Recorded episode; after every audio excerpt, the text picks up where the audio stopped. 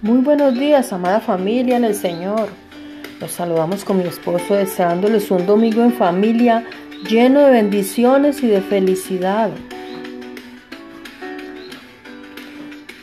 Dios lo que quiere es que tú tengas una misma conducta y un mismo carácter que Él. ¿Y cuál es su carácter? Amor. Él quiere que tú lleves su imagen, no la tuya.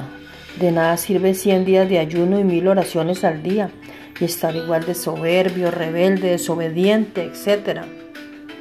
No demostrando ser un hijo o una hija de Dios, sino del diablo.